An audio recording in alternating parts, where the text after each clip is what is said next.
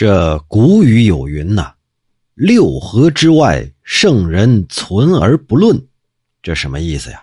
那就是说呀，这天地上下、寰宇之内的事儿啊，有很多事儿啊讲不明白。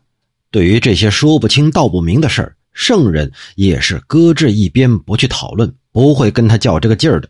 咱们常听人说呀：“六合八荒，六合八荒。”这六合八荒是哪六合哪八荒呢？哎，咱们来说道说道。这六合呀，说的是当咱们以自己为中心的时候，前后左右上下这六个方向合称叫六合。八荒呢，是当你以上帝的视角去观察我们这个世界的时候，那就分成了正东、正西、正南、正北、东南、东北、西南、西北这八个方向。哎。这个呀，合称八荒，所以呢，这六合八荒合在一起，就是泛指咱们所处的这个世界。这世界之中啊，确实有很多事儿没法解释。你比如说吧，人死之后，按儒家的说法是魂升天，魄落地；即使按照佛家的说法，那也是人死之后，鬼魂被收在地府，不能再回到人间了。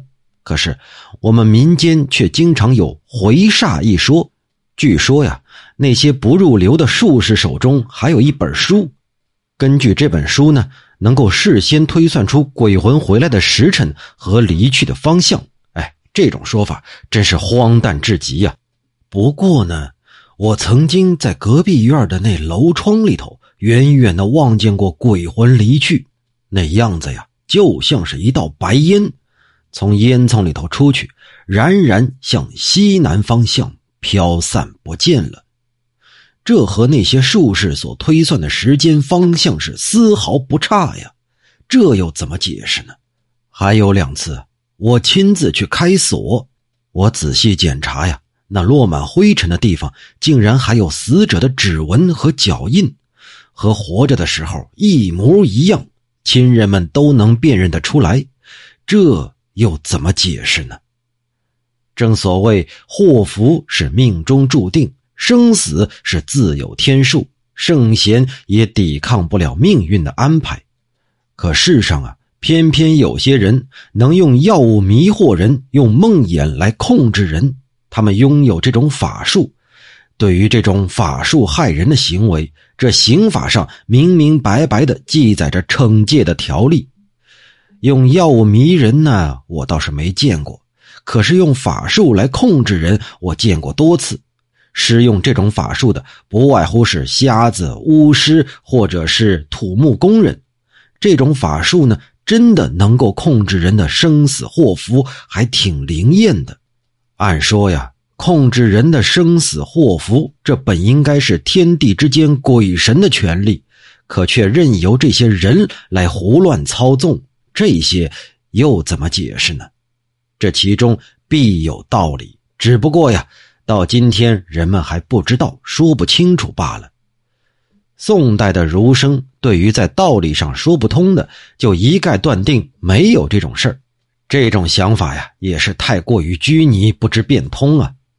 李幼冉先生说：“这宋儒依理学来谈论天文。”自以为弄明白了阴阳造化的实质，对于日月及五大行星，那说起来也是有根有据，好像是了如指掌。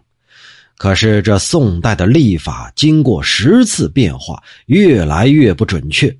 直到元代的天文学家郭守敬之后，通过实际的测算，利用日食来加以验证，这才知道。周敦颐呀、程颐、程颢兄弟呀，还有张载呀、朱熹呀，这四个流派呀，对天文学那是一无所知。即使是邵雍这样有名的数学家，也只是根据奇偶数和方圆的运算来揣摩大概的轮廓，而不是根据天体运行的规律来推算历法的。所以呀，这些人立论越高，就越免不了牵强附会。日月及五大行星的运行，那是有实在的形体作为依据的，尚且不可以推理臆断。更何况是从来没有形体的时空之中推求太极宇宙呢？先贤说过，这君子啊，对于不明白的事情，还是不说话为好啊。